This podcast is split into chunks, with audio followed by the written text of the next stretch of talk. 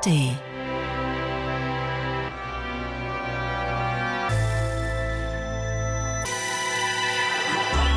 Radio 1. Hörbar Brust. Radio 1, die Hörbarust. Ich freue mich, dass Sie eingeschaltet haben und uns entweder am Radio zuhören oder aber dass Sie die Hörbar als Podcast hören. Den Podcast können Sie auch kostenlos abonnieren. Das ist auch ganz leicht rückgängig zu machen, aber wir tun wirklich alles, damit Sie mit diesem Gedanken gar nicht erst spielen. Woche für Woche gibt es, äh, hier sitzen mir gegenüber sehr, sehr interessante Personen, die sich acht Songs aus ihrem Leben rausgesucht haben. Und wer das heute ist, erfahren Sie jetzt. Radio 1. Hörbar Brust. Zeitliche Bezüge und Jahreszahlen sind nicht jedermanns Sache. Vielen Menschen fällt es schwer, Geschehnisse aus der Erinnerung heraus in der korrekten Reihenfolge einzuordnen. Wir zum Beispiel wissen auch nicht mehr, wie genau es war. Wohl aber, dass es so war. Unser heutiger Gast, der Autor und Entertainer Wladimir Kamina, war der erste Gast der Hörbar überhaupt. Unsere Pilotfolge nahmen wir mit ihm auf. 21 Jahre ist es jetzt her. Und es machte damals so viel Spaß, dass diese Show zu der Zeit noch als reine Radiosendung on air ging. Wie schön, dass er uns bei der Geburt behilflich war. Und wie schön, dass er es einrichten konnte, wieder einmal vorbeizukommen nach zwei Jahrzehnten. Damals hatte der 1967 in Moskau geborene und mit Anfang 20 nach Berlin gekommene Schriftsteller gerade mit den Erzählungen Russendisco und Militärmusik Bestseller hingelegt. Die Liste seiner seitdem erschienenen Publikationen ist ungefähr vier Kilometer lang. Aber völlig unbeeindruckt von seinem bisherigen Output schöpft er weiter und weiter aus sich heraus, unverändert inspiriert von etwas, das an Skurrilität kaum zu überbieten ist. Vom ganz normalen Leben. Herzlich willkommen, Wladimir. Danke für die Einladung. Hast du Bauchschmerzen? Du Nein. fasst dir gerade an den Bauch. Das ist eine, eine Pose, die ich mir jetzt, weiß nicht, beigebracht habe. Jetzt- Also ich halte mich an dem Bauch, damit er nicht weiter wächst. Ich habe ähm, sehr viele Filme übers Essen gedreht für drei Saat in der letzten Zeit und habe Angst, dass ich ein bisschen zunehme durch diese, ähm, durch diese Filmarbeit. Hm, ja, das wird mit Sicherheit der Fall sein. Machst du Sport? Ja, ich war heute schwimmen mit meiner Mutter im Schwimmbad. Gestern war ich im Sta Also entweder laufe ich oder ähm, schwimme oder ich habe jetzt eine Yoga-App runtergeladen. Nein. Ja, das hat mir ein äh, Koch in der Schweiz empfohlen. Er macht das, er ist richtig äh, mollig, der Mann. Also so ein etwas rundlicher und er sagt, das ist ganz toll. Da musst du dich wirklich nicht anstrengen. Ne? Und ich mache das alles durcheinander. Ich finde das nur, sogar meine Mutter hat diese, diese Yoga-App ein, einmal mitgemacht und im, im Sitzen. Man kann es auch im Sitzen machen. Ist so Yoga für Senioren, gibt es so eine extra. Und das kannst du alles im Sitzen machen. Eigentlich, Mama wird ja 92 jetzt dieses Jahr. Und sie macht eigentlich nichts, aber sie mag das sehr, wenn diese Frauenstimme, die, die begleitet, diese Lehrstunde begleitet, sagt, das hast du toll gemacht. Jetzt kannst du dir wirklich danken für das, was du für deinen Körper geleistet hast. Und me- meine Mutter, sie sitzt so und isst einen Apfel und hm, ja, du auch. Das ist sehr schön immer. Yoga finden wir alle gut. Wie oft hast du das schon gemacht? Yoga? Ja. 100 Mal wahrscheinlich. Oh, Ja, das ist ja etwas, was man auch unterwegs machen kann, jederzeit. Du hast ein paar Minuten Zeit, machst Yoga. Und dann bekommst du als Belohnung, bekommst du ein Lob. Hast das du toll hast gemacht. du aber Das schön gemacht. Wladimir. Vielen Ja, das Dank, ist sehr wichtig für du. Menschen zu erfahren, dass sie irgendwas toll machen. Hm, ja. ähm, Obwohl ich mich natürlich manchmal frage, woher weiß sie, Mhm, was ich gemacht habe? Sie kann mich ja nicht sehen. Oder doch? Ähm, kann ich dir nicht beantworten, aber ähm, worin bist du, bist du gut und kennst du diese Figuren? Kannst du die benennen? So herabschauender Hund und Insa Wasana und so? Herabschauenden Hund kann jeder. Also ich kann die Heuschrecke, was ich gar nicht wusste, und ich kann die Taube. Also, Oh, die Taube ist aber nicht ohne. Die Taube ist so, schwierig. Es ist so super. Also ich würde die, die Taube jedem empfehlen. Einfach in der Taube liegen, mal auf eine, mal auf eine. Das ist so Und machst du die Taube, um deinen unteren Rücken zu, zu trainieren? Ist das deine Schwachstelle? Hast du Schwachstellen? Eigentlich nicht. Ne, also ich bin, ich bin halt, ich bin nicht so ähm, virtuos, was so Balance betrifft. Ähm, ähm, äh, mit den Jahren hat sich eine gewisse Stabilität bei mir entwickelt. Und deswegen mag ich die Taube. Äh, Durch die Taube erfahre ich von irgendwelchen ähm, Muskeln oder was sind das? Ja, Muskeln, von denen ich gar nicht wusste, dass es sie gibt. Irgendwo da, so im, im hinteren Bereich. Im hinteren Rückenbereich und im unteren. Ja, so kann man das sagen. ja. Und bist du richtig, also bist du eingestiegen in das Thema, sodass du auch zum Beispiel ähm, eine Faszienrolle hast? Hast du eine Faszienrolle? Was ist das? Ja, gut, das ist ja auch beruhigend, dass du dich nicht von allem so mitnehmen lässt, obwohl es gibt die eine Fraktion, die sagt, Faszien sind Quatsch und es gibt die anderen, die sagen, ey, Faszien, das ist das Wichtigste schlechthin, dass du dich als Mensch über so Faszienrollen rollst. Ach so, ja, ja, ja. Nee, ach, naja. Nicht so. Ähm, wenn ich, ähm, wir verlassen das Thema Yoga sofort. Eine Frage habe ich da doch noch. Sehr gerne. Yogamatte. Hast du eine, du hast, wirst sicherlich eine eigene Yogamatte haben. Hat die eine Farbe? Hast du dir die selbst gekauft? Na, ich hatte eine blaue, also ziemlich dicke. Und mein Sohn ist ein begeisterter Sportler. Der, er macht Sport überall, wo er, wo er ist. Wenn er bei uns äh, zu Hause ist, der, der wohnt ja anderswo, der hat eine eigene Wohnung, aber wenn er zu uns kommt, macht er bei mir Sport. Und er hat mich schon mehrmals angesprochen auf meiner Yogamatte, ob ich schon mal gerochen habe an dieser Yogamatte. Ob ich mir überhaupt bewusst bin, wie, äh, wie lang ich sie schon besitze. Und äh, er hatte recht, jetzt waren wir vor zwei Tagen, du lachst, wir waren einkaufen bei Lidl und die haben jetzt für 10,99 so eine super schlanke, ganz dünne Yogamatte, so wie ich sie haben wollte, rosa gekauft. Rosa. Na, da gab es zwei Farben, blau und rosa. Ich natürlich sofort zu blau gegriffen, weil ich weiß nicht, die blau Mann, rosa Frau, äh, ja, so, so blöd wie, wie, wie ich bin. Und Sebastian meinte, nimm doch rosa. Ich so, wieso ist doch für Frauen? Nein, das ist, da ist eine Frau drauf. Na schau, auf der blaue ist auch eine Frau drauf. Stimmt. Ja, siehst du, so einfach ist es manchmal mit den Es Geschlechterrollen. vorbei. Also es mit ist vorbei. Dieser, mit dieser, mit, also Es dass Geschlechterrolle ein soziales Konstrukt, Ja. total überaltertes Ja. äh, und äh, ähm, nicht mehr zu gebrauchendes Konstrukt ist, das, das wusste ich schon früher. Aber dass auf diesen Rollen jetzt nur Frauen Mhm. Das ist das Matriarchat, das ist der Anfang. Jetzt und, jetzt und geht's gar keine Männer abgebildet werden, finde ich schon komisch. Ja. Schenk mir einen Wodka ein.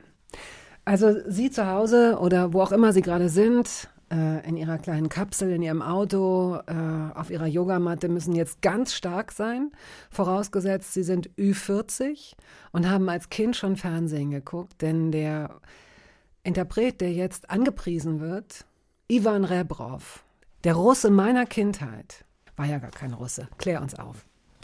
Ich habe zu meiner großen Bewunderung feststellen müssen, damals Anfang 90er in Deutschland, dass es tatsächlich Menschen gibt, die gerne Russen sein wollen. Äh, ja, das ist total verrückt. Diese möchte gern Russen. Also nur Deutsche, also von keiner, aus keinem anderen Land kenne ich diese Menschen. Aber in Deutschland gab es diese Begeisterung für, für was? Für was, was war das? Das war ein komisches Russenbild, ja? Ja, das war ein stark behaarter, etwas molliger Mann normalerweise mit einer tiefen Stimme, der Wodka trank und sich komisch benahm. Also man konnte ähm, sein Verhalten nicht vorausschauen. Also was wird er als nächstes tun? Auf den Tisch springen oder Mit dem Säbel einer jemandem ein- den ja, Kopf abschlagen. Ja, genau, jemanden den Kopf ab, abschlagen oder ihm auf die Lippen küssen. Genau. Mhm. Also beides ist möglich. Also diese Mischung Rasputin. Rasputin und Petra aus... Ja, ja, Kelly. ja, Mhm. sowas. Wo- Woher kam das? Ich weiß nicht. Ich, ich meine, dass dieser ähm, Hans Rippard, So hieß, so hieß Ivan Rebrov wirklich. Ja. Hans Rippert, er lebte in Spandau. Spandau, ein Spandauer Junge, dass er quasi der Ursprung war von diesen, von diesen ähm, bärtigen, ähm, möchte gern Russen. Aber vielleicht war er sogar der Ursprung der Russen. Vielleicht haben sich die Russen an ihm orientiert. Vielleicht gab es vor Ivan Rebrov gar nicht diese Gar Russen. keine Russen. Also nicht solche. Ja, keine möchte gern Russen. Das, das, also, ne, gar keine Russen? Also nicht, nicht solche, die in solchen Kosakenkostümen rumgelaufen sind. Vielleicht Nee, hat man die- in, in Russland, hat man in der Sowjetunion, muss man ja korrekterweise sagen, hat man dann wahrscheinlich gesagt, ach schau, Ja, an dem müssen wir uns ein bisschen mehr orientieren. Der ist so beliebt. Daran, so haben wir noch nie gedacht. Also es gibt keine echten, ähm, das sind alles. Äh, Es gibt keine Klischees. Es gibt keine, das sind äh, also echte Kasaken. Ja, gibt es natürlich. Also meine Frau kommt aus einer Kasakenfamilie. Mhm. Aber sie laufen nicht in solchen Klamotten. und, äh, sie trinken selbstgemachten Wein äh, lieber als Wodka. Wodka schon gar nicht. Wäre und sie singen nicht. Wäre es eigentlich kulturelle Aneignung, sich als Russe zu verkleiden? Na, wie verkleidet man sich als Russe? Naja, so wie Ivan Rebrov eben, in so einem äh, roten, zu weiten Samtding mit einem Gürtel, mit so äh, weiten Hosen, die man in Stiefel steckt, mit einem angeklebten Bart, mit einer Pelzmütze, mit einer goldenen Kette ich um. glaub, meinst du, der Bart war angeklebt? Ich glaube nicht. Aber ich müsste ihn mir ankleben. Wie soll, wo soll ich einen Bart herkriegen, wenn ich als Ivan Rebrov oder als Russe zum Ich habe ihn mal getroffen. Ich meine, also am Strand in Griechenland. ähm, ähm, auf so einer schwulen Insel. Der, der, Auf der, ich meine, ich meine Ah. der Bart war echt. ja, ja, wahrscheinlich war der Bart Und echt. ich habe damals festgestellt, ich kann auch so singen wie Ivan Rebrov. Mach, also ich such- zeig, beweise es. Schenk mir einen Wodka ein, aber nicht zu klein. Hey! Gut, wir werden mal hören, ob das in irgendeiner Weise mit dem Original übereinstimmt.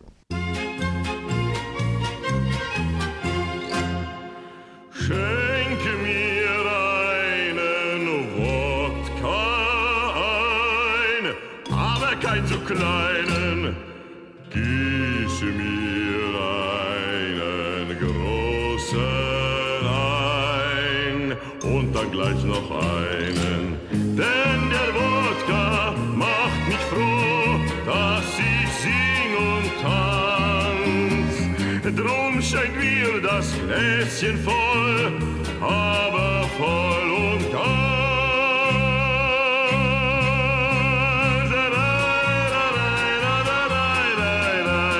Dass ich sing und tanz. Der Schriftsteller, Autor, Entertainer, gute Erzähler ähm, Wladimir, Wladimir, ne? Wladimir Wladimir. Gamina ist heute zu Gast und man muss dich richtig bremsen, dass ich jetzt gerade sagte, du, das Mikro ist gar nicht offen, während die Musik läuft. Wenn du die Geschichte jetzt erzählen willst, dann leg los. Was war das? Na, diese, über diese falschen Russen. Ich bin durch Berlin spazieren gegangen und vor einer Kirche, da war so ein Kasakenkonzert, standen diese Kasaken und rauchten. Und ich dachte, okay, Kasaken in diesen Kostümen, stand ich der Kosaken, Weihnachtslieder, keine Ahnung, in der Kirche. Ich bin zu ihnen gekommen und sagte, haben sie auf Russisch angesprochen, hallo Jungs, wie geht's und so, wo kommt ihr her? Und zu meinem Erstaunen musste ich feststellen, dass sie gar kein Russisch können. Ich dachte, wow. Obwohl sie auf Russisch gesungen haben, anders als Ivan Rebrov, der nur auf Deutsch gesungen hat. Und trotzdem hat sich keiner gefragt, wieso singt eigentlich der Russe auf Deutsch? Okay, ja, ich, ich kann es dir nicht beantworten. 1967 bist du in Moskau zur Welt gekommen. Ich kann mich an nichts erinnern. Ja. Hast du mal eine Rückführung gemacht? Was heißt das? Dass du dich vielleicht unter Hypnose begeben hast oder ähm, einem Medium gegenübergesetzt hast, jemand, der möglicherweise besondere Fähigkeiten hat und dir sagt, ob du schon mal gelebt hast und wenn ja, als was und wann. Als Dorsch wahrscheinlich. Als Dorsch oder als Borscht. als, wieso als Dorsch? Wie kommst du als, wie kommst du darauf? Ach, ob, das war ja, na, aus diesem, aus diesem Witz, wo, wo ein, ein Mensch, der, der Buddhist werden will, und fragt äh, Dalai Lama, werde ich wieder, ah, das war genau, ein Alkoholiker, der sagt, werde ich neu geboren, wieder so neu? Ja, ja, ja. Und ähm, äh, mit meiner Leber wird so ein neuer, ganz neuer Leber werde ich haben? Sagt, ja, aber möglicherweise wird es ein Dorschleber sein. Ich verstehe die Pointe nicht, aber ich Nein, lache aus na, Höflichkeit. ein Alkoholiker hat normalerweise irgendwann mal so ein Leberproblem. Ja. Dass, dass er so Leber. haben, haben Dorsche keine Leber? Dorschleber ist eine sehr bekannte Delikatesse, wird verkauft. Ja, du meinst, ach so, und, und die Pointe ist, also du Bist kommst du zwar, du kommst, n- nein, Hast du Dorschleber schon gegessen? ich glaube nicht. Wahrscheinlich liegt es daran. Wahrscheinlich liegt es daran, dass ich Nein? Dorschleber nicht kenne. Echt? Hm. Wow. Interessant. Okay. Ich Ja, kenne das das Wort nicht mal, Dorschleber. Dorschleber? Ich finde das super, auch für Scrabble mal. Äh, für, für Dings hier, für Charade. Dorschleber? Dorschleber. Das ist eine sehr berühmte. Das ist so eine Delikatesse wie Kaviar. Hast du Kaviar gegessen? Ja. Gut. Dass mir, dass mich das ein gebürtiger Russe fragt, so herablassend, hast du Kaviar gegessen? Ja, Entschuldigung, Entschuldigung. Also, in Moskau bist du zur Welt gekommen, du erinnerst dich an nichts. Deine Doch, Mut- an Moskau erinnere ich mich. Ich erinnere mich nicht an die Tat, wie ich. Ich, hab, ich kenne das aus der Erzählung meines Vaters. Was hat er denn gesagt? Ja, er wollte mich zu einem, das war so eine, ein Wettbewerb zwischen Geburtshäusern in Moskau, ja. In einem vornehmen Geburtshaus muss man auf die Welt kommen. So, nicht da, wo man wohnt eigentlich, nicht im Haus um die Ecke, sondern in dem berühmten, in dem größten, in dem wichtigsten am, am Arbat, Ka- Kalinin-Prospekt war das äh, Grauer Mann. Geburtshaus. Grauer Mann war, glaube ich, ein deutscher Mediziner, der das gegründet hat. Das, das älteste und wichtigste Haus. Ich habe versucht, damit anzugeben, wenn ich mich mit anderen Russen traf, mit irgendwelchen kreativen Geistern, sagte ich, ich bin übrigens äh, im Grauer Mann Krank Krankenhaus auf die Welt gekommen. Da sagten sie, na und, wir auch. So. Es scheint wirklich, jeder, jeder vernünftige Mensch ist in diesem Haus auf die Welt gekommen. Also, ich Als ich nicht, das letzte Mal in Moskau war, da bin ich da vorbeigefahren. Da, da, äh, da, das gibt es nicht mehr als, als Geburtsklinik. Da, da ist jetzt eine Apotheke und irgendeine Striptease-Bar. mal da. Immerhin. Ja, ja das, ist, ja, das ist das zentralste Zentrum überhaupt. Wie Kreml. So, so. Nur nette. Deine Mutter wollte eigentlich Biologie studieren. Ja, das, das durfte stimmt. sie nicht, weil Das sie stimmt. Jüdin, äh, weil sie Jüdin ist. Ja, das ist ihre Interpretation. Möglicherweise hat sie recht. Was ist deine Interpretation? Ja, es, es, es war schon, ja, da, äh, keine Ahnung. Also Mama war auch nie eine Streberin, muss ich ehrlich sagen. Also sie war ein sehr entspannter Mensch. Ich hoffe, äh, ich habe das von ihr übernommen. Ich wollte auch nie etwas werden. Also sie wollte schon so Biologie studieren, so Musik äh, spielen, lernen, Klavier oder Ballett tanzen. Aber sie wollte das eben äh, nur, nur sehr diskret. Quasi. Also- Also, das war noch kein Grund, vom Sofa aufzustehen.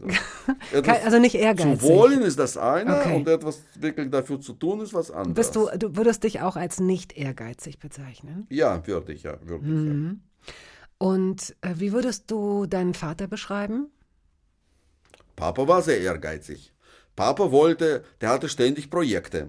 Ja, er wollte immer äh, ein besseres Leben und ist immer auf die Schnauze gefallen. Meine Erfahrung im Leben ist, wenn jemand, also es kommt alles zu den Menschen, die, die das gar nicht haben wollen. Und die, die unbedingt sich was wünschen, die haben große Probleme. Das, es ist so. Was wünschte er sich denn? Papa wollte, einmal wollte Papa nach Israel auswandern. Ähm, und wurde nicht genommen nach Israel. Ähm, dann, ähm, dann wollte er in die Partei, bei der kommunistischen Partei wollte er beitreten, damit er seine Karriere in seinem Betrieb weitermachen konnte. Er ist zu diesem Zweck mit Parteichefs äh, in die Sauna gegangen, literweise Wodka mit denen getrunken.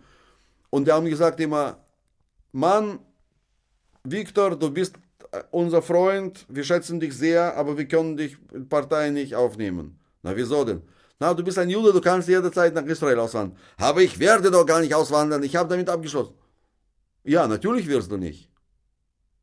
Und wenn doch, Ah, wie stehen wir dann da Hm, okay. als deine Parteizelle? Ganz blöd. Deswegen, dann wollte er, der hat an, äh, er wollte äh, Dichter werden. Der hat Gedichte geschrieben, hat diese Gedichte geschickt an alle möglichen Zeitschriften. Was für. Gedichte? Auch erotische Gedichte? Ja, schreckliche Gedichte. Aber ja, diese Leidenschaft hat er behalten bis zum letzten Tag seines Lebens. Furchtbare Gedichte. Also, Ich habe viele übersetzt von meinem Vater. In meiner Übersetzung sind sie auch irgendwie lustig. Und äh, Wie, wie ähm, besser. improvisiere mal. Also wie, äh, was könnte denn so eine Zeile von ihm sein, wenn er ein Gedicht geschrieben hat? Was hat aber, er, aber was hat er es ist wirklich, also ja, ich weiß nicht, ob wir das im deutschen Radio überhaupt Wir schauen mal, wie weit wir kommen. Na, so Liebesgedichte waren das eigentlich so. Äh, So wie Liebeserklärungen an irgendwelche äh, imaginären Frauen, die er nicht kannte. Ihre Lippen und ihre Augen sind wie Kirschen aus Moldawien. Wenn Sie mir vielleicht, vielleicht erlauben, diese Kirschen mal zu kauen. Ja, sowas. Okay, das, ich glaube, im öffentlich-rechtlichen Rundfunk kann man das durchaus sagen. Da sind schon Ja. ganz andere Worte gefallen. Also Kirschen aus Moldawien, das geht noch. Ich habe andere Sachen erwartet. Zumal ich weiß, dass er Astronautinnen geschrieben hat. Ja, an, an die erste Frau Kosmonautin, Valentina Tereshkova, hat er geschrieben, irgendwie, wunderbare Valentina, während du im Kosmos bist, sende ich dir Signale. Ich, ein einfacher Ökonomist, während du auf die Erde schaust aus deinem Raumschiff, Toll. siehst du zwei große Ozeane und dazwischen mich. Das hat aber was, das hat aber was, muss ich mal sagen. Finde ich auch. Finde ich auch. Ähm, hatte er denn, hat er über Selbstironie verfügt äh, oder war das alles ernst gemeint? Das war alles ernst gemeint. Ah, Er hat nicht über Selbstironie verfügt. Also glaube ich das nicht. ist nein. schade. Ja.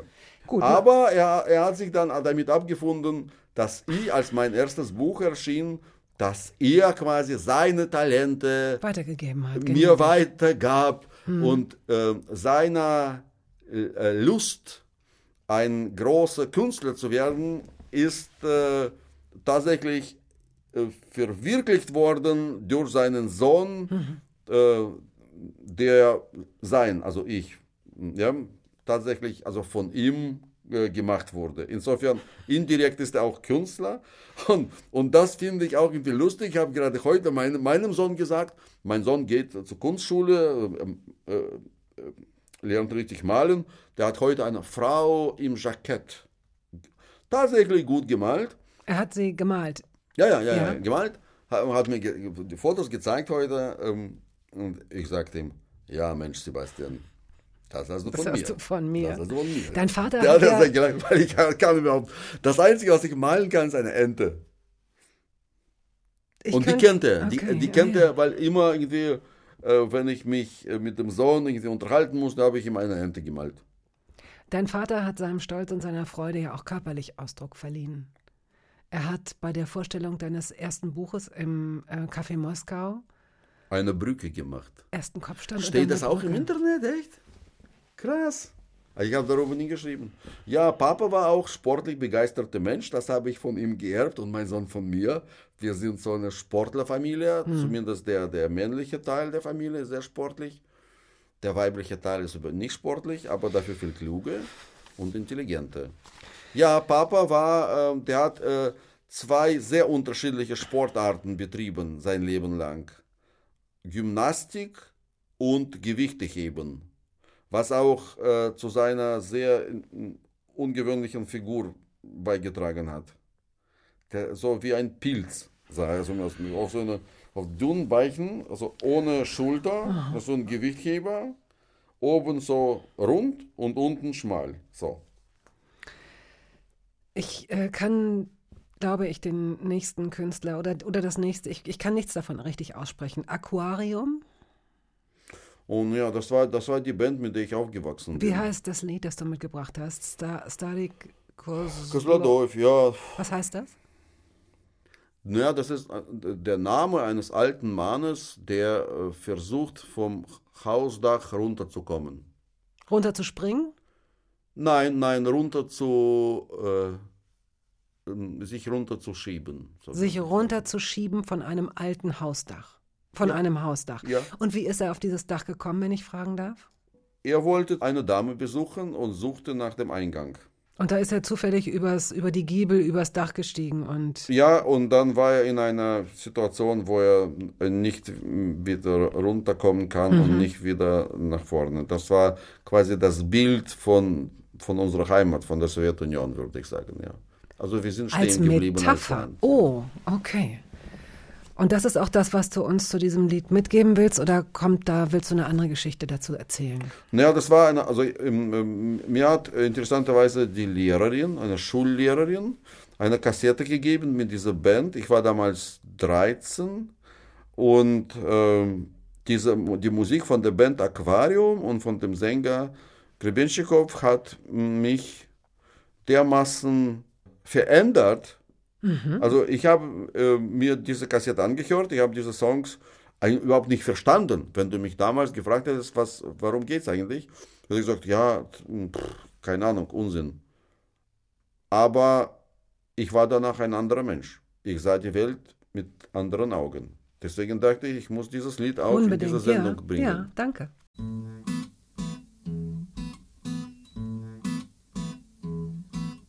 Сползает по крыше старик Козлодоев пронырливый, как карастель.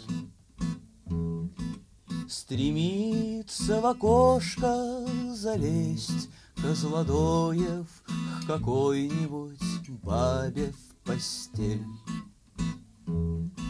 Вот раньше бывало гулял Козлодоев, Глаза его были пусты, И свистом всех женщин Звал Козлодоев Заняться любовью в кусты.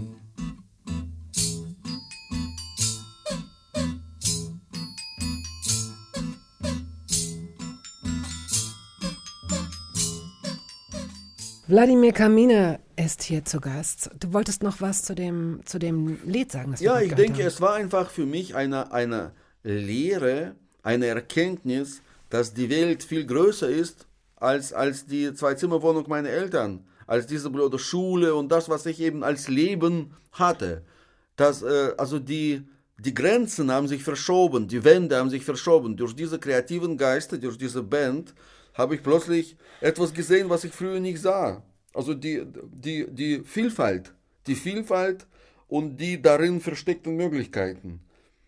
Und, und so, dadurch bin ich ein anderer Mensch geworden und hatte sofort den Wunsch zu reisen, also den Ort zu verlassen, an dem ich aufgewachsen bin. Was schön ist, aber schwierig war, kann ich mir vorstellen, in deiner Situation. Das ist ja nicht so gewesen, also ohne dass ich jetzt Stereotypen bemühen möchte, aber es ist ja, die Sowjetunion war ja damals nicht unbedingt bekannt dafür, dass sie ihren Bürgern äh, freie Wahl lässt bei ihrem Aufenthaltsort. Oder? Nee, ich bin zuerst da gar, nicht, äh, gar nicht nach Ausland, sondern ins Zentrum der Stadt gegangen. Ich habe dort andere Menschen kennengelernt in meinem Alter, die äh, na, na, nach einem Territorium nach der Freiheit, nach einem Raum der Freiheit suchten. Menschen mit langen Haaren. Äh, und Hattest du auch lange Haare in der Zeit? Zerrissen, ja, natürlich. Zerrissen Klamotten, das waren die Hippies und ich bin ein Hippie geworden und bin mit diesen Hippies durch Sowjetunion gefahren, die ja ein, äh, geografisch gesehen, ja ein Sechstel der Erde war, ein riesiges Land. Ja, dieses Land war ziemlich mh, simpel gestrickt. Was heißt das? Irgendjemand, irgendein deutscher Komiker hat einmal gesagt, äh, übers Internet. Das Internet ist so wie Russland. Sehr groß, aber überall das Gleiche. So. Und, und, und da hat er ein bisschen recht. Ich kann ja nur das im Umkehrschluss sagen, dass, das, dass die Sowjetunion wie Internet war.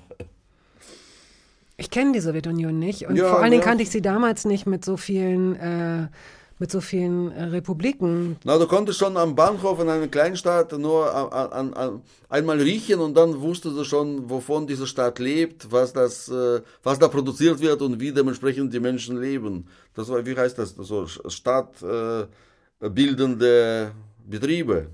Halt, ja. Okay. Und Aber es waren nette Menschen, die waren alle so ein bisschen kindlich, ein bisschen nicht wirklich, so infantil würde man heute sagen, nicht wirklich erwachsen, ein, ein bisschen so ähm, neben der Sache. naiv, würdest Na, du sagen, ja, naiv? schöne Menschen, ja, die waren ja auf Stadt angewiesen. Das war wie so eine große, wie so ein Pionierlager zu meiner Zeit. Also davor waren das noch schlimmere Lager. Aber zu meiner Zeit, das war ein bisschen so äh, Pionierlager, alle und, und sehr formal alles. Also das war, also alle waren voneinander müde, der Staat, die, die Bevölkerung, ähm, äh, ähm, äh, der Staat tat so, als würde er äh, allen Menschen eine Arbeit geben und sie äh, gerecht bezahlen. Ähm, und die Menschen taten so, als würden sie tatsächlich zu dieser Arbeit gehen und arbeiten. Und in Wahrheit hat jeder seins gemacht. Also man hat sich gegenseitig betrogen. Naja, das war kein Betrug. Es wussten ja, das Betrug ähm, setzt voraus äh, einen Überraschungseffekt. wow, ich werde betrogen. Und, und das war nicht so, weil alle wussten Bescheid.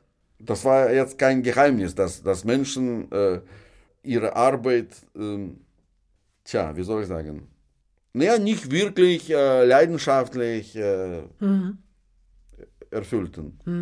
Noch als kleines Kind bin ich äh, immer jeden, im Sommer nach Odessa geschickt worden zu äh, Großeltern und meine Tante, Papas Schwester, arbeitete in einem Projektinstitut, wo sie irgendwelche technische Zeichnungen anfertigte, ähm, in der Nähe. Ich habe sie besucht bei der Arbeit und äh, auf ihrem Tisch war so eine große technische Zeichnung. Da habe ich so ein, so, äh, so ein Skelett, ne, so ein Piratenzeichen. Mit, mit Totenschädel mit so, Totenschädel ja. mit zwei Hm, Knochen gezeichnet. Rechts unten in der Ecke. Und ein Jahr später, als ich da wiederkam, war Totenschädel noch immer da. Das heißt, sie hat diese Zeichnung noch immer quasi nicht fertig. Äh, Das war, das war süß. Das, es war jetzt nicht wirklich der Nachteil der Sowjetunion. Mhm. Es gab andere Nachteile. Ähm, hast du die zu spüren bekommen, diese anderen Nachteile in deinem Elternhaus? Nein, wir, wir waren entsetzlich arm, Bettina. Das ist so. Aber es, es fällt nicht so auf. Es fiel nicht so auf, weil, weil die anderen auch so arm waren. Naja, so vielleicht nicht. Nicht so wie wir. Mit diesem einen Sessel für drei Personen, die total kaputt irgendwie auseinanderfiel. Aber schon irgendwie. Waren, alle haben, hatten das gleiche, die gleiche Wohnung, äh, dieses Wohnbaumodell Nummer 9, glaube ich. Ich, ich musste, wenn ich meine Schulfreunde besuchte, musste ich niemals fragen, wo die Toilette ist, weil die Toilette war immer an der gleichen Ecke wie bei uns. Alles gleich geschnitten, ja. Alles gleich geschnitten.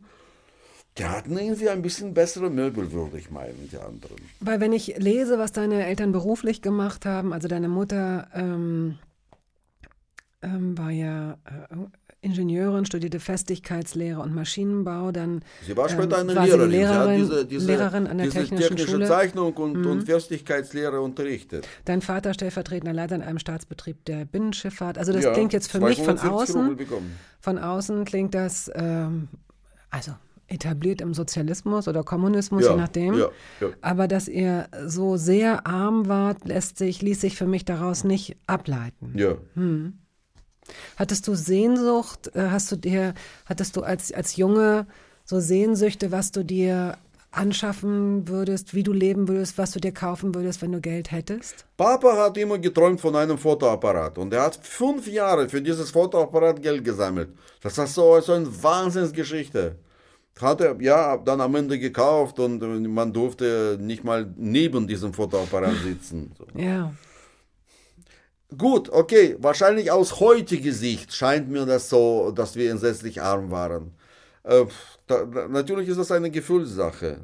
Und damals fand ich das wahrscheinlich okay. Also ich habe mich das, also das war nicht das Problem, das möchte ich sagen. Wenn, die, wenn Leute alle auf diesem Level sind, ist es ja, glaube ich, was anderes, als wenn du das einzige Kind bist oder zu den wenigen Kindern gehörst, die sich nichts leisten können und alle anderen haben Ponys oder Süßigkeiten oder irgend so ein Kram. Nur wenn du jetzt, wie du Ja, es gab Kinder tatsächlich, die, wir hatten ein paar Kinder in der Klasse, deren Eltern irgendwelche Gewerkschafter waren und die durften ins Ausland. Sie durften mal im, ab und zu ins Ausland und diese Kinder hatten Kaugummis und Jeans. Das war nicht gut. Dann gab es andere, die tatsächlich ein, ein Essensproblem ähm, hatten zu Hause. Ein Freund von mir, ähm, alleinerziehende Mutter seiner, seiner Mama, war Krankenschwester, musste zur Schicht, und der, der hatte wirklich, äh, also er hat nicht jeden Tag gegessen. Es waren unterschiedliche Geschichten. Ja, wir waren in der Mitte irgendwo. Wir waren in der Mitte. Wir hatten kein Kaugummi, aber wir hatten äh, jeden Tag mm, Bratkartoffel. Inga hast du mitgebracht, Nikolai Nitschewo. Mich hat schon immer fasziniert diese Liebe der Deutschen für ähm, die russische Seele, für diese geheimnisvolle. Was ist denn die russische Seele? Keine Ahnung, das ist eine deutsche Erfindung. Das ist hier irgendwo in diesem Land, in Deutschland, äh, entstanden. Ich weiß aus den Konsalik-Romanen, heiße Liebe in der Taiga, irgend sowas. Ich glaube, das ist auch eine, eine Nachwehe des Krieges. Und, aber das hat eine solche romantische, gehobene Form bekommen. Da ist ein Schmerz, ganz sicher. Dahinter ist ein Schmerz. Aber, Ein ähm, Schmerz der Deutschen oder ein Schmerz der Russen? Nein, das, Ein Schmerz der also die Deutschen. Russen wissen gar nichts davon. Also sie wissen, sie haben, sie kennen diese Lieder nicht. Aber Sie, haben- kennen, Sie, kennen die diese Deu die, die, Sie kennen die russische Seele nicht? Hm, Ich bin mir, ich bin nicht sicher. Nein, ich glaube nicht. Aus einem Schmerz ist irgendein Gefühl entstanden, das ich für mich selbst nicht genau definieren kann. Aber also dieses Gefühl, alles wird gut. Das so übersetzt man eigentlich den Text dieses Liedes. Nичего, Nikolai, nичего. Und ich möchte hm, betonen, dass gut, inzwischen auch in Deutschland weiß keiner über dieses Lied, ja, dass es sowas gibt oder gegeben hat. Aber in Russland wäre das wirklich eine total nicht nachvollziehbare Angelegenheit. Und deswegen, weil das so skurril und exotisch ist, habe ich dieses Lied äh, gewählt. Okay, aber und, weil, und das ist ein gutes Lied. Und um es, und um es für mich nochmal ähm, vielleicht zu rekapitulieren. Also habe ich das richtig verstanden? Die russische Seele ist eigentlich eine Erfindung der Deutschen, Ja, ja. die von der, die, von der die Russen gar nicht so viel wissen. Also die Russen wüssten jetzt nicht, was die Deutschen, was sie meinen, wenn, wenn jemand sagt, ach, das ist so toll, äh, man merkt, dass sie Russe sind, diese russische Seele ist so toll. Die wüssten jetzt nicht unbedingt, was gemeint ist. Bettina, die Russen sind ein ganz normales europäisches Volk, ohne, ohne irgendeiner geheimnisvollen Besonderheit. Die sind ein bisschen äh, ja, nachhaltig beschädigt äh, durch langen Aufenthalt in der angeblichen Zukunft der Menschheit im Sozialismus. Da, sie wurden aus der Zukunft zurückgeworfen, wollen auf keinen Fall äh, in, in jetzt äh, nochmal Nochmal in die Zukunft. Nochmal in die Zukunft. Aber in die Vergangenheit geht es auch nicht. Ah, wobei, irgendwie scheinen sie ja gerade dahin zu gehen. Aber da reden Nee, wir nee, vielleicht, nee, nee, in die ne? Vergangenheit. Ist das nicht die Die Vergangenheit? gehen jetzt in die ja, Vergangenheit. genau, das habe ich, das meinte ich. Ich Aber habe das Vergangenheit ist eine Attrappe. Für alles ist super mit Vergangenheit, nur sie ist vergangen und die gibt es nicht mehr. Das ist das Ding. Das ist wie im Leben. Liebe und Lüge war's, Nikolai. Mir war das ganz egal, Nikolai. Es floss so viel Champagner in dieser langen Nacht. Da hab ich nicht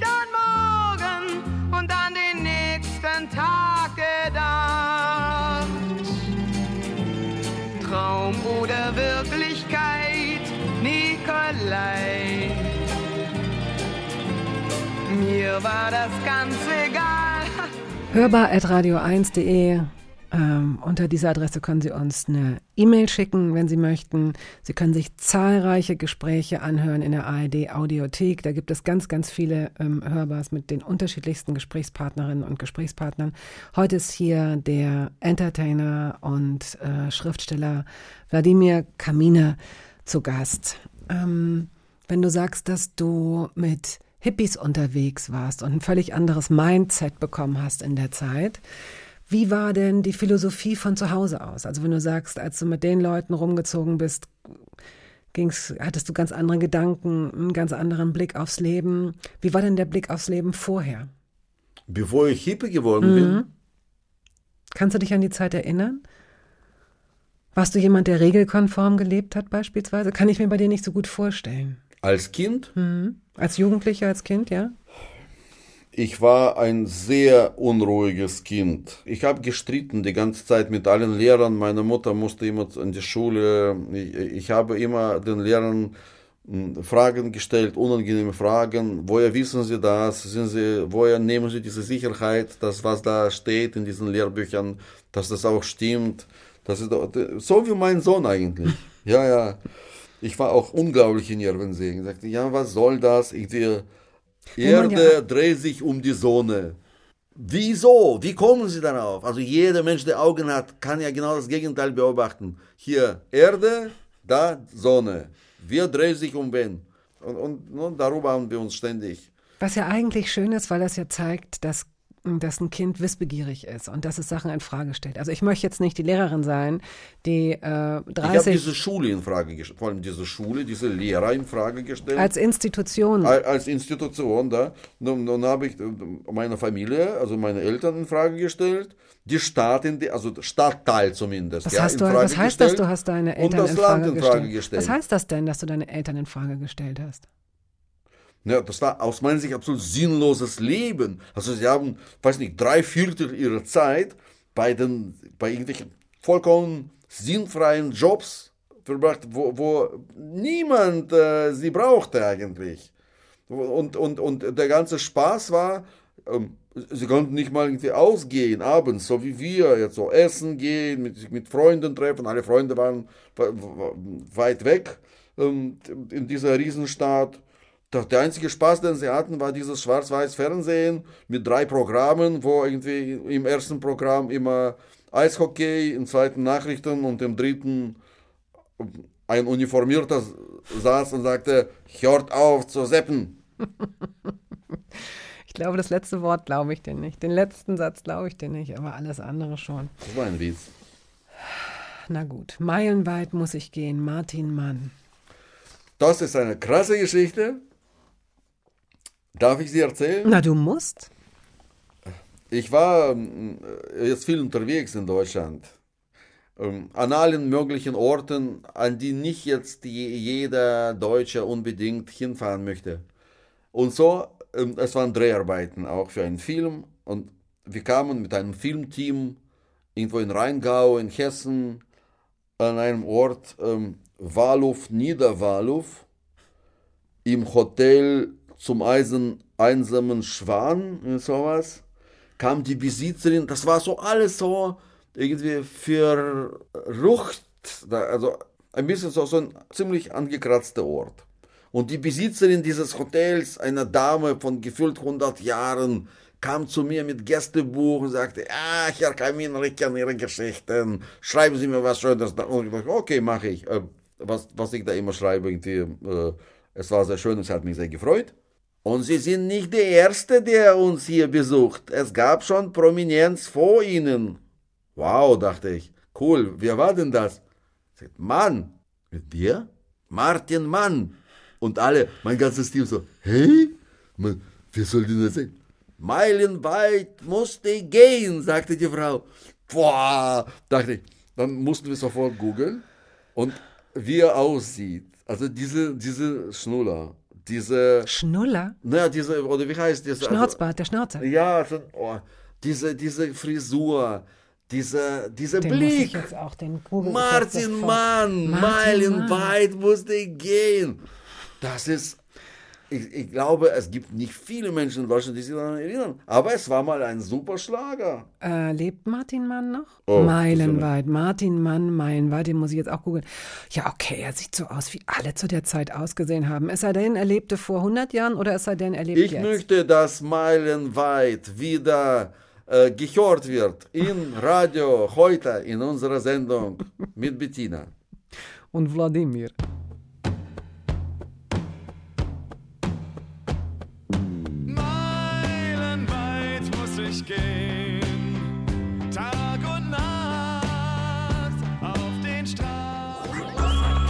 Radio 1.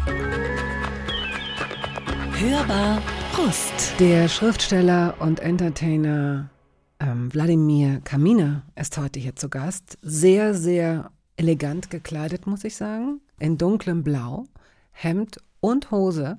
Und du bist der erste Mensch, bei dem ich beobachtet habe, dass er sogar Taschentücher in der Farbe seiner Kleidung hat. Also du hast sie dir eben aus deinem Sakko geholt, ebenfalls in dunkelblau, Nachtblau möchte ich sagen.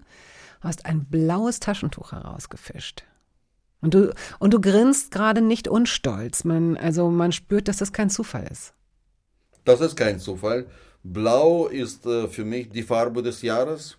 Es hat angefangen damit, dass wir, um den Ukrainern unsere Solidarität zu zeigen, ein paar ukrainische Flaggen gekauft haben für Balkonfassade. Und dann dachte ich, man, diese Farben, die sind wirklich, die, die haben was. Und so habe ich eigentlich so blau und gelb. Heute, also gestern war ich blau und gelb. Und zu dir bin ich nur blau gekommen. Also Ikea war schon vorher, ne? Wenn du, komisch, wenn du ja, äh, aber- mit Blau und Gelb, das ist auch, sind auch die Farben Ikeas beispielsweise. Ja? Ja. Das wusste ich nicht zum Beispiel. Ja. Jeder von uns hat doch diese blaue Tasche. Habt ihr die nicht? Wo man so, wo man ganze Umzüge mitmacht. Frakta. Ja, siehst, also jeder lebt heute in einer eigenen Nachrichtenbubble und oft ähm, nicht wissen kann, was eigentlich die Infos äh, von der Außenwelt, von dem Nachbar. Okay, das ist jetzt ein sehr, sehr, sehr, sehr weiter Also Bogen von Ikea, der blauen ich, Tasche. Ich, war, ich war nicht in Ikea. Nein? Nein. Oh, das muss man aber erstmal schaffen. Also du lebst jetzt seit, seit nicht, sag es nicht, sag es nicht, 1990 fast. Ja, ich kümmere mich nicht um den Haushalt. Das ist so, ja. Du kümmerst dich nicht um den Haushalt? Nee. Interessant, was hier jetzt gerade als quasi Abfallprodukt noch inhaltlich zum Vorschein kommt. Nie. Keine Möbel, kein Kochen, kein Abwaschen, kein Na Staubsaugen. doch, also wenn, wenn niemand da ist, dann, also für, und ich allein, ich möchte nicht, dass dann, dass, diese Wohnung dann äh, verrottet, dass dann, dann, aber ich brauche ja nur einen Teller, eine Tasse, kann ich ja schnell abwaschen. Und ähm, einkaufen, fahren, ja, das mache ich auch, aber alles, was so Möbel betrifft, Einrichtung, Ausrichtung der Wohnung, das macht alles meine Frau. Da, äh, sie mag das, sie macht, sie Okay. macht das sehr Olga, gerne. ihr seid auch schon wirklich sehr ja, lange zusammen. Ja, wir sind seit 96, Hm. glaube ich. Nee, Quatsch. Seit 95. 96 war ja Nicole schon geboren. Ja, schon eine Weile zusammen und äh, mh, da ähm, hat sie sich, äh, glaube ich, als ähm, Einrichterin, Wohnungseinrichterin äh, äh, unglaublich entwickelt. Weil wir hatten ja sehr viele Wohnungen. Wie kriegt man, wie kriegt man da jetzt noch den Bogen? Du hast jetzt eben äh, Den die Bogen wohin? Du hast es charmant formuliert. Sie ist wahrscheinlich froh, dass du äh, nicht irgendeinen so Wagenradtisch da hinstellst ins Wohnzimmer. Vielleicht traut sie deinem Geschmack nicht. Ich weiß es nicht. Das ist nur mutmaßlich. Und du bist froh, dass du mit dem ganzen Kram nichts zu tun hast. Das ist die perfekte Symbiose, wenn du mich fragst. Na, ich bin, ich bin ähm, eher für, also für Schönheit bin ich nicht zuständig, ja. Auf jeden Fall, ja. Du hast die Ukraine eingesprochen und ähm, ich habe mir ein bisschen Zeit damit gelassen, das zu thematisieren. Aber so ganz kommen wir nicht drum rum und ich glaube auch, dass das gar nicht unbedingt in deinem Sinne wäre. Ähm, erlebst du als, äh, ja, was bist du denn? Du bist ja eigentlich ein deutscher Schriftsteller, russischer Herkunft. Wie würdest du dich selbst äh, definieren? Mit jüdischen Wurzeln, auch das noch. Ich werde mal als jüdischer, mal als russischer, mal als deutscher Schriftsteller bezeichnet. Ähm, ich ich habe mir angewohnt, dann äh, immer zu nicken. Also, ähm, ähm, es sind ja alles nur optische Instrumente, also um, um, äh, um jemanden zu erkennen. Also wie willst du das, diese einfache Sache erklären, dass, äh, dass, dass, dass es alles gar nicht gibt? Ja, also für mich gibt es nicht diese Herkunft, oder was ja, meinst du? Ja, Mhm. das, also, äh, es, was heißt, also das gibt es natürlich, ja, aber das ist eben unnatürlich. Allein schon diese Geschichte von natürlichen Grenzen. Also äh, natürliche Grenzen, als gäbe es irgendwelche natürlichen Grenzen, von Gott gegebene Grenzen Es gibt Wasser. Deutschland, Russland Nein, gibt es natürlich nicht. Genau, es ist alles Willkür. Es gibt also vielleicht jede, ja, jede genau. Grenze ist aus irgendwelchen blutigen Schlachten Mhm. entstanden, wo sehr viele Menschen, weiß der Geier, weswegen einander die Köpfe abgeschlagen Mhm. haben. Und so sind diese Grenzen entstanden. Oder, diese, oder die Nationen. Das ist, die Nation ist eine Form der Mobilisierung, um Menschen eben in die Schlacht zu, in Reihe und Glied aufzustellen und in eine Schlacht zu schicken. Und welche Rolle nimmst du ein seit, äh, seit dem Ukraine-Krieg? Was hast du, hast du das Gefühl, also hast du mehr Jobs zum Beispiel? Weil es gibt jetzt nicht so viele russische Repräsentantinnen und Repräsentanten oder gebürtige Russinnen und Russen, bei denen man vielleicht das Gefühl hat, äh, es wäre jetzt gut, mal zu hören, wie die das Ganze sehen. Na, ähm, ich verfluche äh, das äh, blöde politische Regime im Kreml, äh, das mit so leichtfertig und unüberlegt äh, einen, einen Krieg äh, angefangen hat, ja, ein Nachbarland überfallen hat.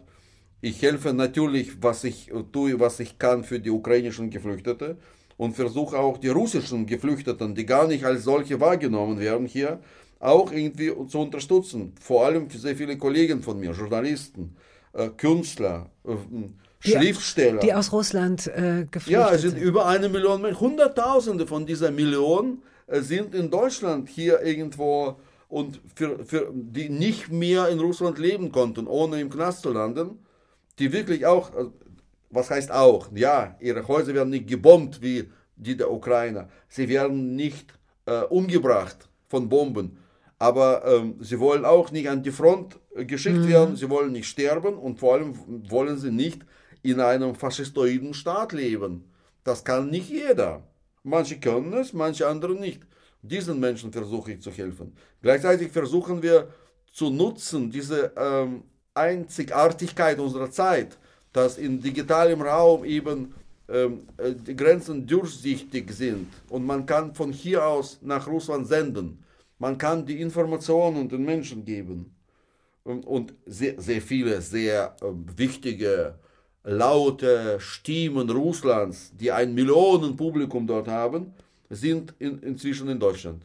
Damit sie auch die Möglichkeit haben, ihr die Bevölkerung in Russland aufzuklären, damit die Menschen dort wissen, äh, was passiert ist. Die ganze Propaganda in Russland ist ja ausgerichtet, den Menschen tagtäglich zu erzählen, die ganze Welt hasst euch, die Russen ähm, werden ausgerottet, wenn wir verlieren, wenn wir diesen Krieg gegen den Westen verlieren, weil sie führen ja gegen den Westen den Krieg, gar nicht gegen Ukraine.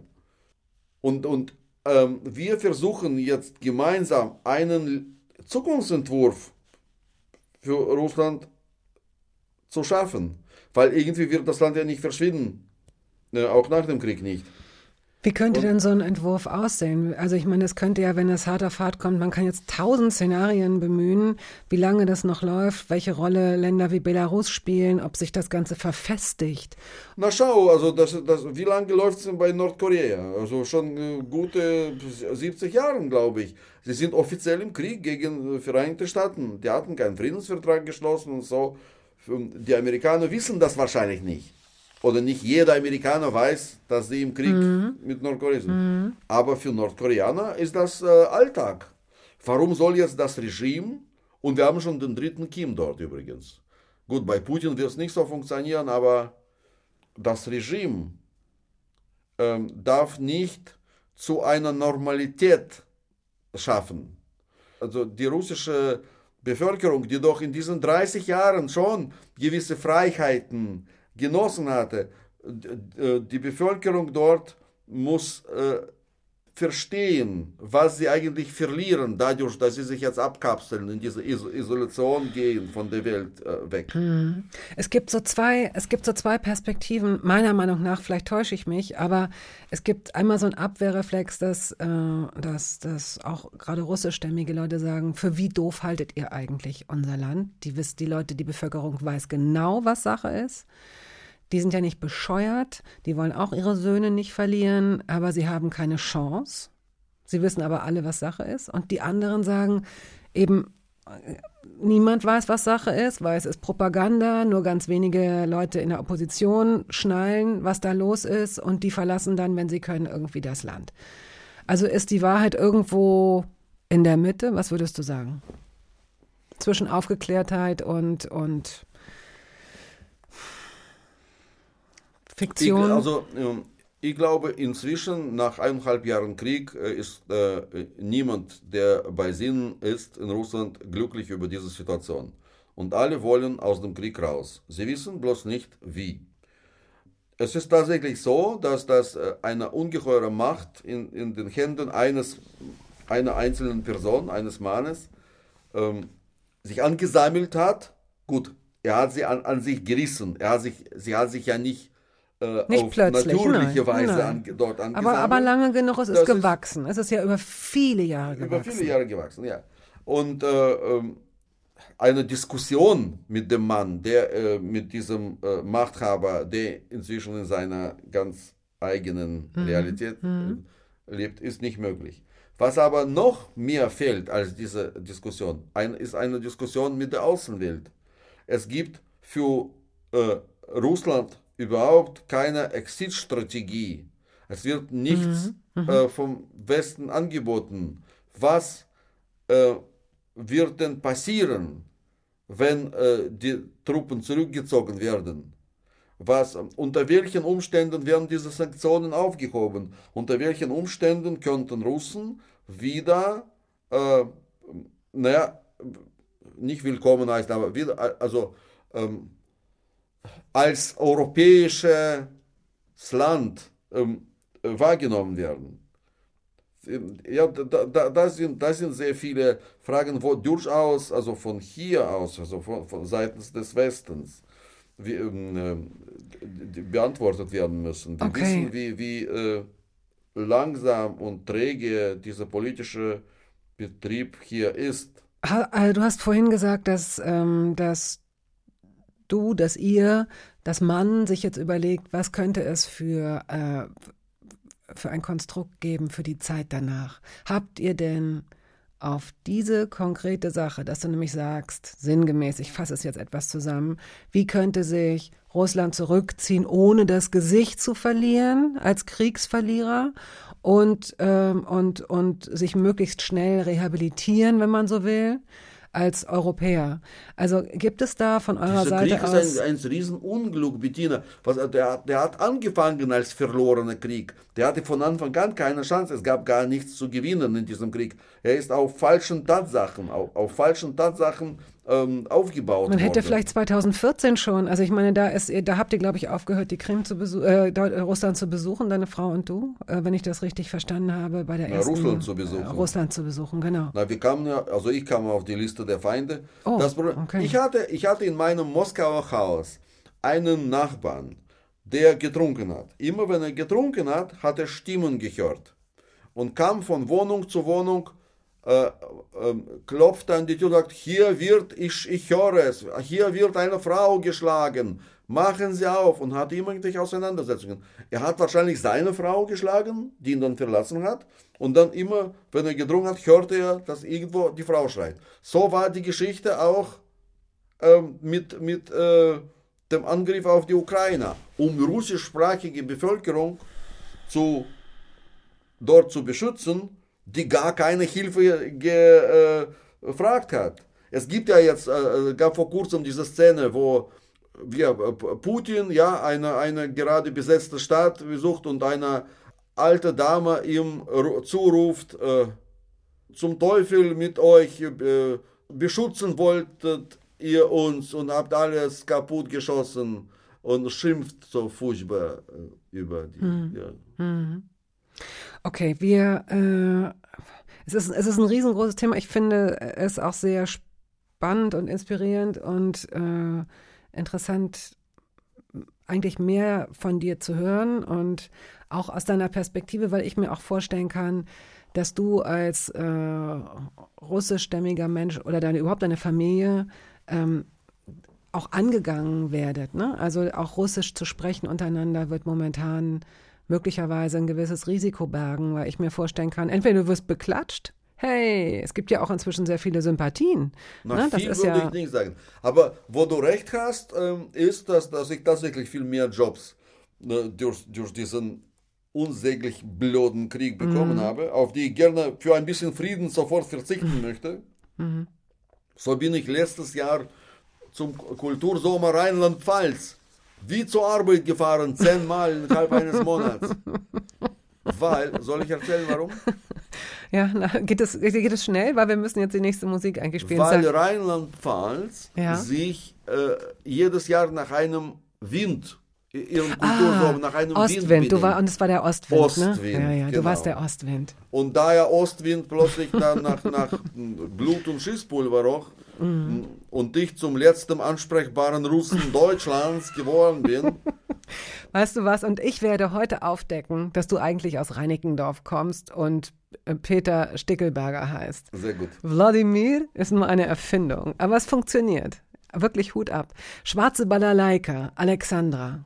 Wir bleiben in der äh, gleichen Musikschiene. Die äh, russische geheimnisvolle Seele Ja. wird du- durch deutsche Schlagersänger*innen erklärt auf einer solche einfühlsame, eindringliche Art. Das ist so, also ich kann mir wirklich auf einer russischen Bühne so, so ein romantisches Lied gar nicht vorstellen. Diese, die Russen sind viel, viel zu zynisch. Aber die, die deutsche Romantik, ich glaube, also die Deu genau, so war das. Jetzt habe ich eine Theorie. Die, also die, deutschen äh, Romantiker, also das war ja alles gehobene Romantik. Diese, diese äh, Nibelungen, Rita, äh, Schwäne, genau. Und dann sind sie irgendwie in diesem Nazi-Scheiß irgendwie alle untergegangen, aber ganz ohne Romantik konnte Deutschland nicht. Also hat sie sich eine geheimnisvolle russische Seele ausgedacht, wo sie weiter ihre Romantik treiben kann, ohne jetzt aber gleich als Nazi veranlagt zu werden. Gut. Diese Theorie kann man teilen oder auch nicht. Schreiben Sie Wladimir Kaminer, wenn Sie äh, ihm dazu etwas sagen möchten, oder lassen Sie es bleiben. Aber wir hören jetzt Alexandra und die schwarze Balalaika.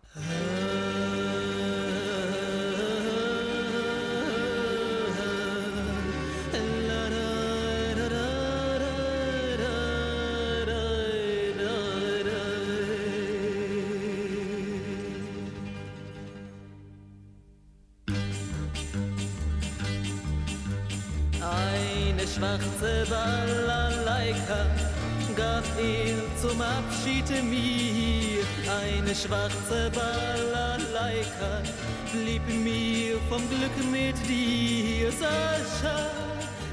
Wladimir Kaminer ist heute zu Gast hier in der Hörbar. Und du hast eben vielleicht absichtlich, vielleicht auch nicht, gegendert.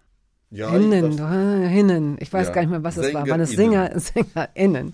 Jetzt frage ich mich natürlich, ob deine beiden Kinder, Sebastian und Nicole, da über deinem inneren Kopf schweben und dir das beigebracht haben. ja, Oder ob du inzwischen konditioniert bist oder ob du inzwischen konditioniert und überzeugt bist. Du hast ja sogar ein Buch über dieses Thema oder unter anderem über ich dieses bin Thema überhaupt nicht überzeugt. Ich bin an, an gar nichts überzeugt.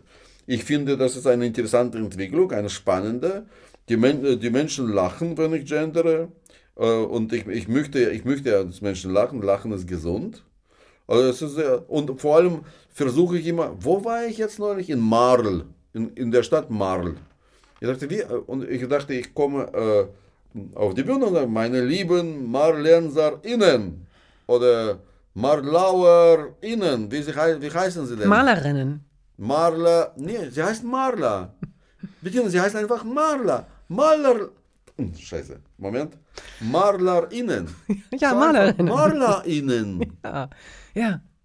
Und dann hast du immer die Hälfte des Publikums, da sich total aufregt, sagt, nein, das wollen das nicht hören. Und die anderen sagen, ja, toll, unglaublich. Also es lässt niemanden kalt. Also dieses Gendern finde ich cool. Ja, so machst du das. Du nimmst die Sachen des Lebens, immer schon, und dann wirbelst du sie durch die Luft wie so ein Jongleur. Und dann wirfst du sie wieder zurück als Kurzgeschichten, als Betrachtung aus deiner Perspektive heraus. Und gerne ist auch deine Mutter diejenige, durch deren Augen bestimmte Dinge gesehen werden. Also das letzte Buch, das du, glaube ich, rausgebracht hast, ist ja dieses, wie sage ich es meiner Mutter von Mama spielt in jedem Buch, auch das Buch, das jetzt im September erscheint. Ähm, Frühstück am Rande der Apokalypse. Oh, Ja, wie wir quasi ein friedliches, tolles Leben im Schatten dieses Krieges führen, ist auch ein Buch, wo Mama wichtige Rolle spielt. Und gerade bei, bei diesem Titel, da ist äh, eigentlich Mamas Frühstück ähm, gemeint, aber mehr möchte ich auch nicht verraten. Okay. Ähm, wir spielen auch jetzt einfach schon den nächsten Song und zwar ähm, Hafanana. Havanana, Hafanana. Afrik Simon. ja. Was ist das? Warum? Welche Geschichte Afrik steckt Simon dahinter? war ähm, ein herausragender Sänger aus der DDR, der im sowjetischen Fernsehen quasi die, die weite westliche Welt ähm, präsentierte. Es war, ich glaube, er kommt ursprünglich aus Mosambik, ein Mosambikaner, der in der DDR studierte. Auf jeden Fall, wir haben ihn aus der DDR bekommen. Die Sprache, in der er singt, ähm, Hast du gerade gesagt, wir haben ihn aus der DDR bekommen? ja, Er ist importiert worden in die Sowjetunion als Star? Ja, er, er, er, ja aber, aber nur zu großen Anlässen, zum Neujahresfest, äh, bei den wichtigsten Shows, also wo äh, man, ich weiß nicht, äh, 30 Wodka trinken musste, um nicht äh, vorher anzuschlafen, bis Afrik Simon kam. Afrik Simon hat alle total begeistert. Das war ein unglaublich großer Mann mit zwei Meter langen Beinen, der un, un, was, was ganz Tolles leistete. Und man nie, niemand verstanden hat, was, was das für eine Sprache ist. Dass er diese Hafanana, was er da gesungen hat, diese Trchacha, Trpacha. Und dann neulich habe ich ihn in Berlin kennengelernt. Die ist eigentlich ganz klein. Das ist mir so. Und die zwei Meter langen Beine, das war einfach. Also das war eigentlich so ein Fernsehtrick wahrscheinlich. Der ist zu mir auf die Bühne geklettert, hier in der Volksbühne. Ich bin, weil ich eine Geschichte geschrieben habe über, ähm, na, dass man äh, über einen Anglerverein in Russland, der äh, Welse angelt mit seinem Lied. Ja, das, ja, das, das geht. Also Welse sind empfindlich für bestimmte Geräusche und dann haben sie festgestellt, dass sie auch total auf Afrik Simon abfahren. Und äh, ich habe diese Geschichte vorgelesen und plötzlich kam er zu mir auf die Bühne und wir haben zusammen getanzt. Das war fantastisch, ja. Dorschleber. Ja, ja, Dorschleber.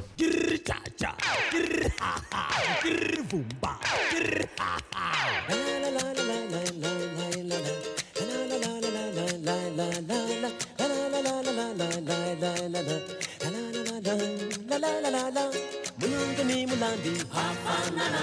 Hambana kukanela. Shalalala. Mulungani mulandi hafanana. Hambana kukanela. Shalalala. Wena na mina hafanana.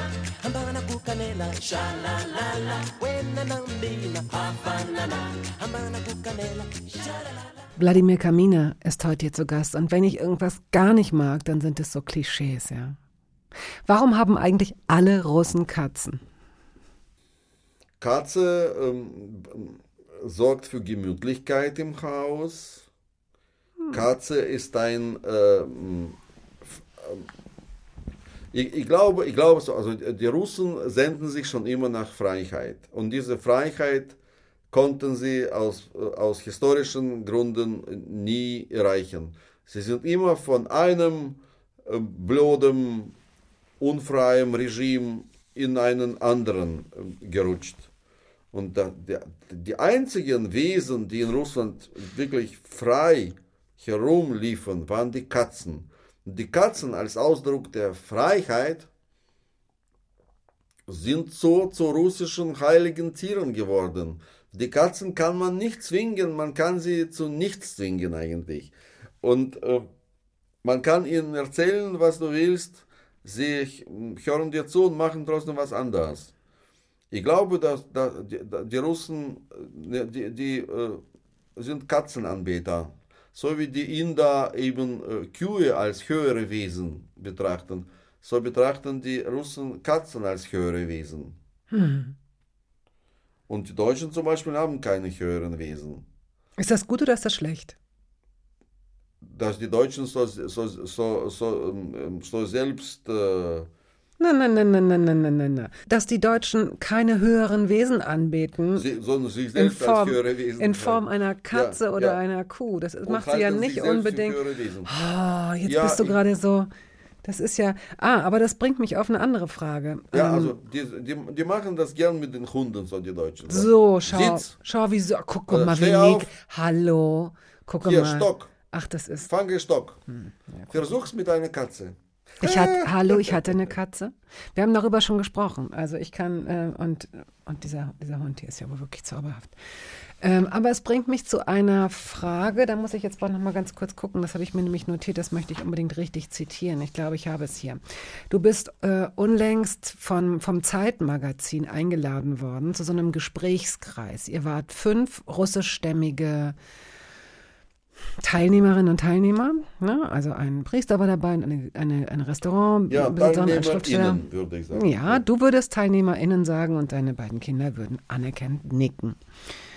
Ähm, und deine Mutter war auch dabei. Ich glaube, sie ist gar nicht Ja. eingeladen worden, aber du hast sie einfach mitgebracht. Sie hat sich das ja, alles sie, sie angehört. mag diese, diese, äh, diesen Kuchen dort im, im Pasternak. Schön, schön. Und ein Beteiligter sprach davon, dass äh, Deutsche gerne andere Länder glorifizieren. Also früher war es Italien möglicherweise und so, ne, oder das Savoir-vivre in Frankreich oder dass man Skandinavien so idealisiert. Ja, kann ich nachvollziehen. Er sagte, aus der deutschen Angst heraus, das eigene Land zu lieben. Das fand ich einen sehr interessanten Gedanken. Ja, finde ich auch. Findest du, also ich verstehe, was der meint, aber würdest du das auch so sehen, dass die Deutschen eine Angst haben, ihr Land zu lieben? Weil eigentlich wird Deutschen ja entweder vorgeworfen, dass sie zu große Minderwertigkeitskomplexe haben und sich zu sehr distanzieren. Also gerade der, der linken Bubble wird ja auch vorgeworfen, dass sie nur Destruktives äh, hat, so für dieses Land übrig hat. Oder aber der rechten Szene, dass sie dieses Land eben zu sehr idealisiert und äh, dass das ins, ins Verhängnis führt, weil dieses Land äh, quasi heilig gesprochen wird. Irgendwo in between, in der Mitte wäre es ja ideal. Aber was haben die Deutschen aus deiner Sicht für einen Blick auf ihr eigenes Land und haben sie deiner Meinung nach Angst, es zu lieben? Ja, oder es wird zu einer Parodie in Deutschland, wenn dann Deutschland besungen wird, so wie das Lied Deutschland bei Rammstein, wo jetzt gerade so die, die Infos, also zumindest das, was ich gelesen habe, dass die ganzen Sexorgien gerade zu diesem Lied stattfanden. Deutschland. Das ist natürlich, ja, das hat mit der Geschichte des Landes zu tun. Ich bin auf jeden Fall der Meinung, dass Deutschland ein super geiles Land ist und tausendmal interessanter, spannender als zum Beispiel Italien. Gut, du hast in Norditalien und Süditalien und dann ist schon alles klar. In Deutschland hast du tausend Ecken, die überhaupt äh, nichts mit dem Rest des Landes zu tun haben. Mhm. Deswegen passten auch diese, diese ganzen Corona-Hygieneverordnungen nicht, weil, weil sie für ganz Deutschland verfasst wurden oder verfasst werden sollten. Aber ganz Deutschland ist, wie ich schon sagte, an jeder Ecke anders. Deswegen, ich habe mich schon in so vielen Gegenden hier Gegenden ähm, verliebt, zwischen Brandenburg und Ostallgäu, gerade an so kleinen Orten. Wow. Das also, aber man muss die Menschen dort kennenlernen. Okay, aber du kennen. bist, aber du bist äh, kein gebürtiger Deutscher. Ja, Ähm, deswegen und, kann ich das. Und deswegen, ja, aber warum? Warum ist es, warum fällt dir das leichter? Äh, ist das, ist das äh, eine Gefühlssache oder ist das einfach, weil du rein intellektuell nicht diese, nicht diesen Filter hast, sondern weil du einfach deinem Gefühl nachgehen kannst? Na, Deutschland hat ein, ein also schwer, schweren Last der Vergangenheit zu tragen, ja, als, als ein Land, das zwei Weltkriege angezündet hat.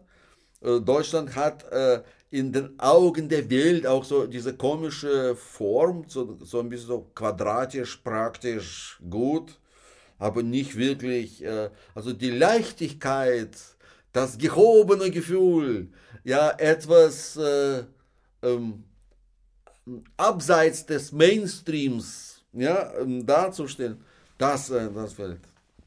Oder, ähm, aber, aber ich glaube, in den letzten Jahren, oder sagen wir im letzten Jahrzehnt, hat sich das doch ein bisschen schon verändert. In welche Richtung? Ja, Deutschland wird immer, also Deutschland wird bekannter durch, durch ihre kreativen, kre- kreativ, nicht durch die Maschinen, Autos oder irgendwelche andere quadratische Dinge, sondern durch, durch die Künstler, durch interessante Menschen, durch Filme, durch äh, irgendwelche Kulturevents.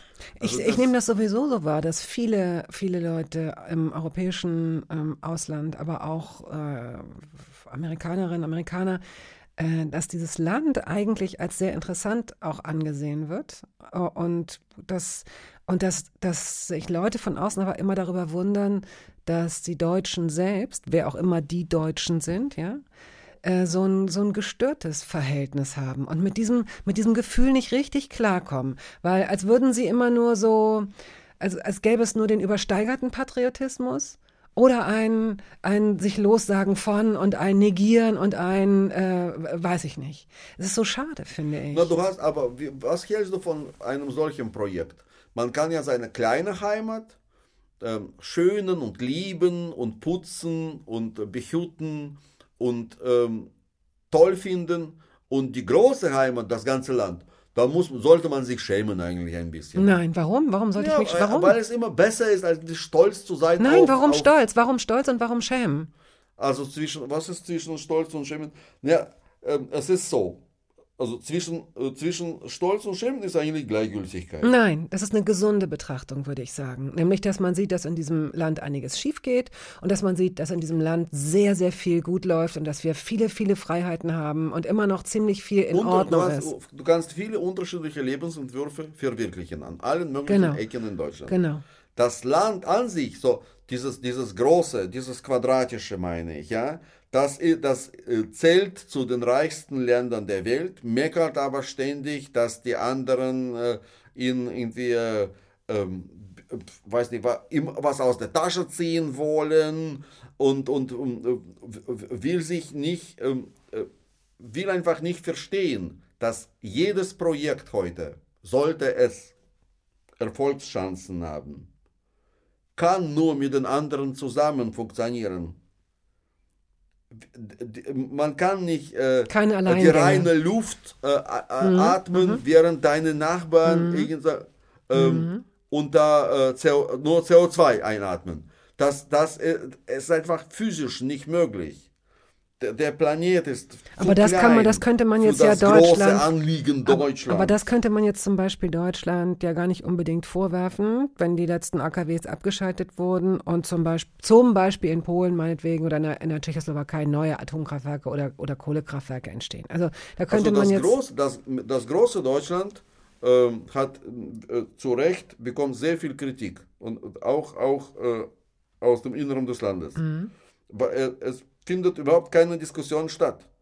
Also allein schon die Tatsache, dass wir jetzt irgendwie zurück zur Natur schaffen müssen, natürliche werden müssen, ähm, wird für mich große Fragen. Auch eigentlich wollten wir, das war der Sinn der Aufklärung, dass wir von Natur irgendwie wegkommen. Natur ist scheiße. Wer sagt das? Ja, das, das hat die Menschheit schon immer so empfunden, von der Erbsünde weg quasi. Alles Künstliche, alles Komplizierte äh, ist begehrenswerte und interessante als dieses Natürliche. Das ist doch nur Staub und äh, Stein. Du hast mal gesagt, Menschen sind wie Steine. Sie verändern sich nicht, sie passen sich nur an. Das, das ist ein, ja, Das ist gefällt ein, dir, Gedanke das- aus, aus, der, aus dem letzten Jahr. Ja. Okay, ähm, ich, wir, das, müssen, das wir machen jetzt Musik. Das erklärt sehr viel in der deutschen Geschichte zum Beispiel. Takai. Warum die gleichen Menschen so unterschiedliche ähm, Positionen plötzlich äh, be- bekommen in ihrem Leben.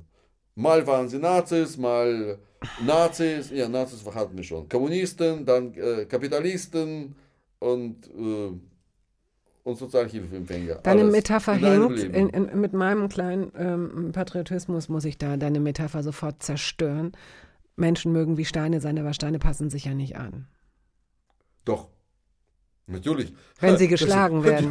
Manchmal sind Steine Häuser, manchmal sind Steine Straßen. Also Steine können, ah, come on. Steine kann, können alles sein. Aber sie Steine- bleiben Steine. Passen sich nicht. Du kannst einen Stein so stellen oder so stellen. äh, Nee, es ärgert dich jetzt gerade, weil, weil, du, weil du weißt, Steine passen sich nur an, wenn sie beschlagen werden. Ja. Aber bleiben trotzdem Steine. Amst, du hast hier eine Amsterdamer äh, Klezmer-Band mitgebracht. Ja. Ja, dazu musst du jetzt was sagen. So läuft das, äh, so läuft diese Sendung hier. Ali Kopit, der Sänger dieser Band. Eigentlich geht es mir um den Mann. Äh, ich kenne ihn seit 33 Jahren. Er kommt aus Odessa.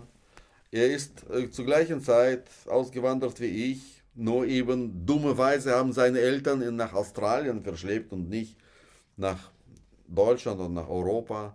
Und äh, er musste in Australien, glaube ich, ziemlich gelitten haben, weil in Australien war er quasi ja, noch exotischer als Aboriginals. Zum Glück hat er es geschafft, irgendwann mal nach Holland von Australien zu kommen. Und das ist ein Mann, der immer auf Reisen ist, der sich nirgendwo zufrieden äh, gibt. Der, sein, sein Leben ist eine Reise. Und so ein Leben kann niemals gut enden. Und da, äh, darum geht es in diesem Lied. Das Lied heißt, so ein Leben kann nicht gut enden. Ja, das ist Und ja. das singt er so eindringlich. dass ich mit allen dieses, diese, die Freude über dieses Lied hm, teilen möchte. Ja, es ist ja sehr motivierend und inspirierend für alle anderen. Dein Leben kann nicht gut enden. Takai Shins. Такая жизнь Danke, vielen до Dank. добра не доведет. Что такая жизнь, что такая жизнь, что такая жизнь до добра не доведет.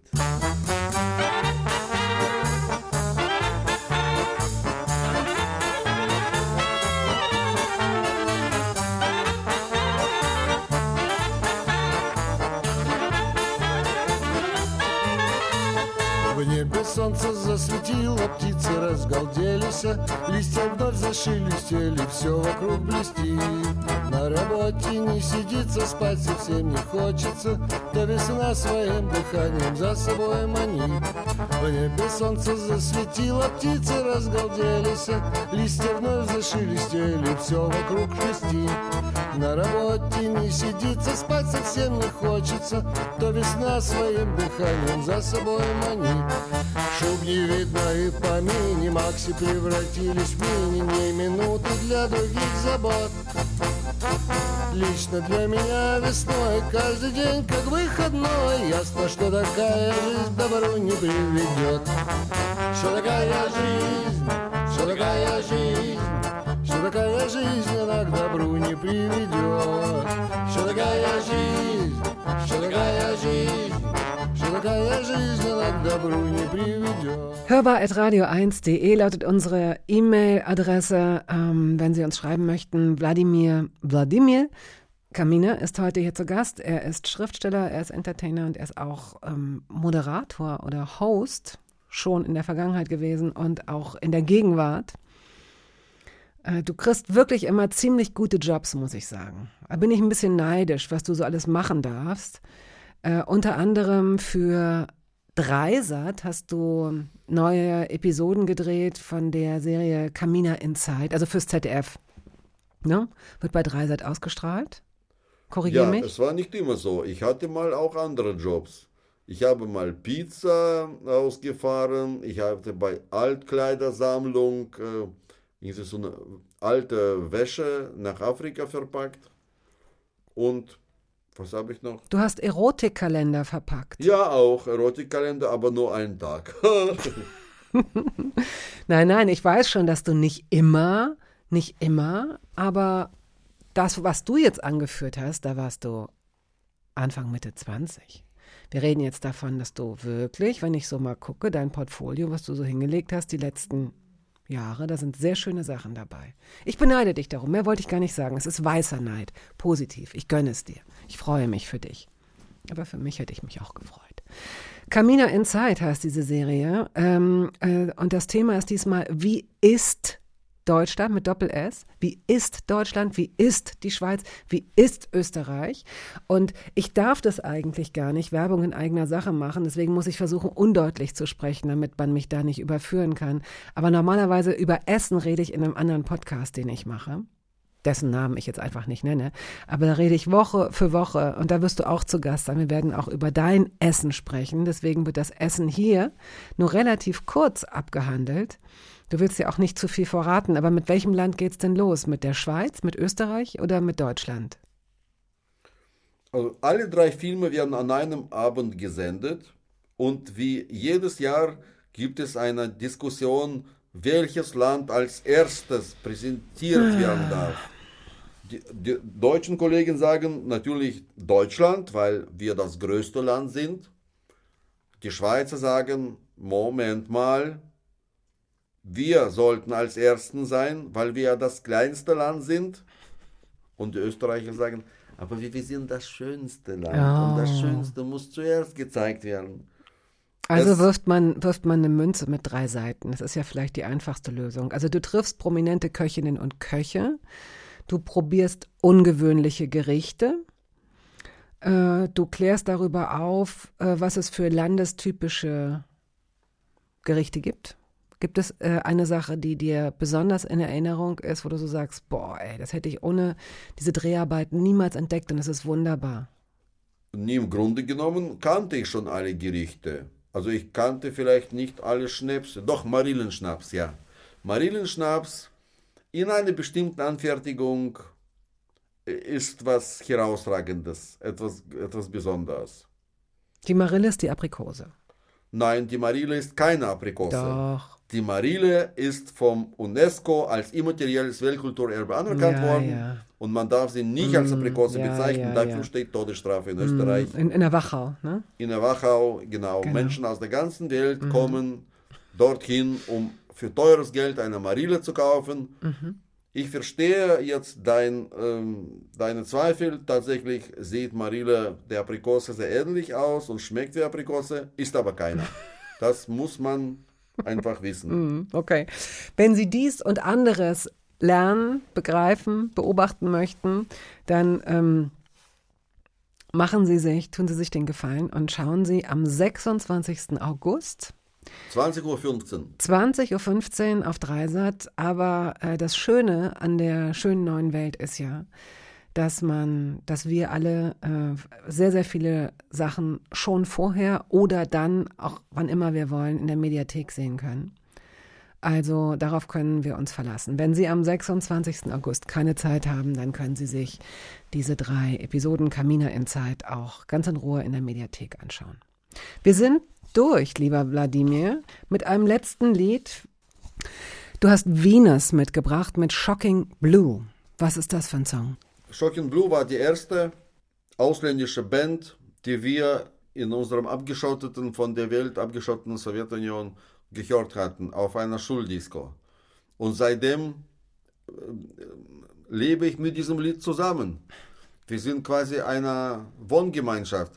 Deswegen möchte ich auch alle zum Tanzen einladen.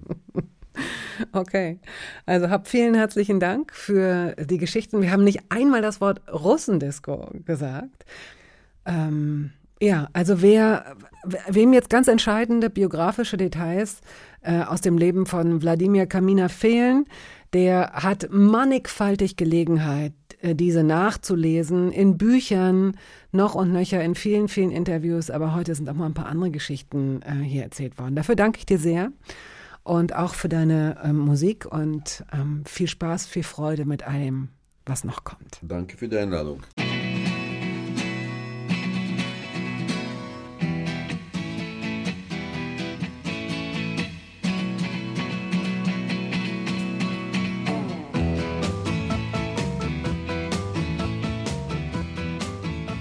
Das war der Podcast der Radiosendung Hörbar Rust. Wir hoffen, dass es Ihnen gefallen hat. Wenn Sie möchten, Sie können ihn abonnieren.